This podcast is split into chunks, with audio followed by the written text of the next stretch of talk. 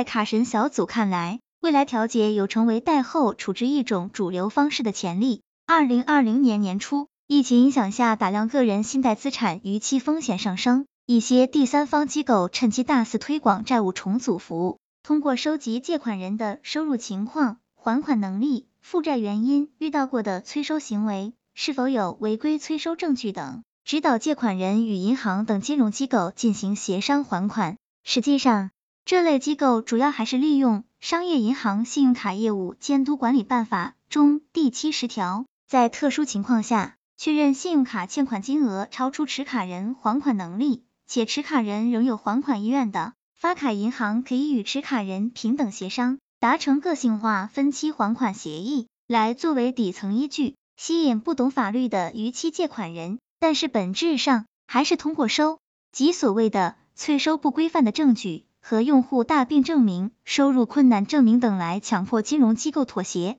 与债务重组相比，调解则将主动性掌握在金融机构手里，最重要的是更合法合规。不过，调解需要专业的调解员进行操作，能否大规模化的进行应用有待观察。当前也有金融机构内部组建法催团队与借款人协商调解，但是在实际作业水平上参差不齐，身份不中立，导致调解的效果不佳。因此，培育出众多符合行业需求的调解员。以及让更多金融机构接受调解这一方式，是调解未来发展的关键所在。贷后处置方式的变迁，调解的出现并非偶然，背后折射的是个人信贷不良资产处置方式的变迁。在个人信贷不良资产处置方面，金融机构一直在寻求更好的方式。当前主要的处置方式包括自催、委外催收、法诉，具体操作方式又包括传统电催、仲裁。诉讼等，但近几年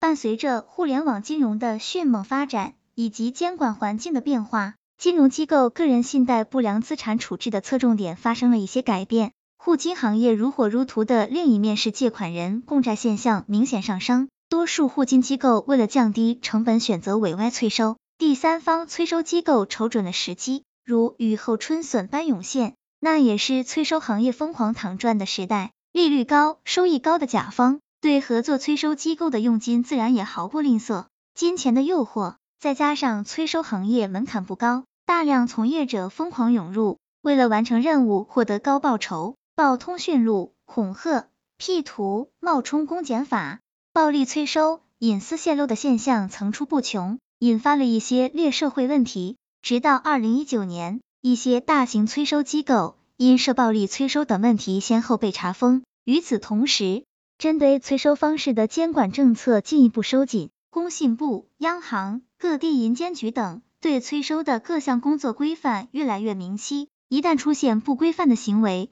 便容易支付渠道、催收短信和电话均受限制。在二零二零年六月，刑法修正案十一草案提请全国人大常委会会议审议。更是首次将对非法讨债行为进行准确定性，针对采取暴力、软暴力等手段催收高利放贷产生的债务，以及其他法律不予保护的债务，并以此为业的行为规定为犯罪。此外，金融机构的对客诉率等核心指标要求甚高，传导至贷后催收机构的要求也就更加严格，法律和金融机构对催收行业的约束越收越紧，第三方催收彻底告别草莽时代。与第三方催收此消彼长的，正是此前鲜少被采用但更合法合规的诉讼、仲裁等方式，逐渐跻身金融机构个人信贷不良资产处置的一环。不过，对于一些小额信贷逾期案件来说，起诉的代价较大。网络仲裁虽然在仲裁流程环节较高效便捷，但是在最后执行端地推进上，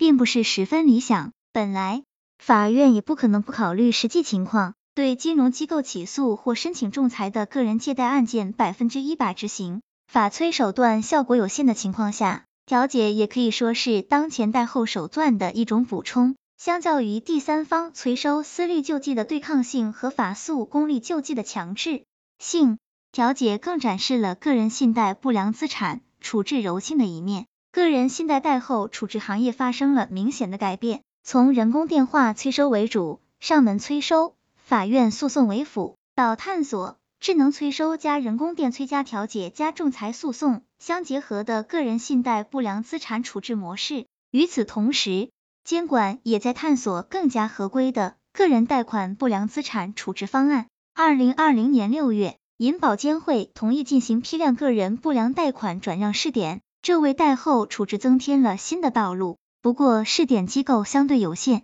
仅限于六家国有大行和十二家股份型。卡神小组总结，在最后，卡神小组认为，在不远的将来，催收行业法律法规必将出台。与此同时，征信系统也在逐渐完善。从二零一九年下半年，所有在营 P 二 P 网贷机构以及包括花呗、借呗等各大互联网巨头的主流借贷产品接入征信系统。实现信贷数据共享，进一步增加了借款人的逾期成本，产生约束行为。卡神小组认为，长期来看，贷后不良资产的处置方式将更加走向合规化。贷后环境的明天需要催收政策、征信体系各参与方的共同努力。希望这个资料对朋友们有所帮助。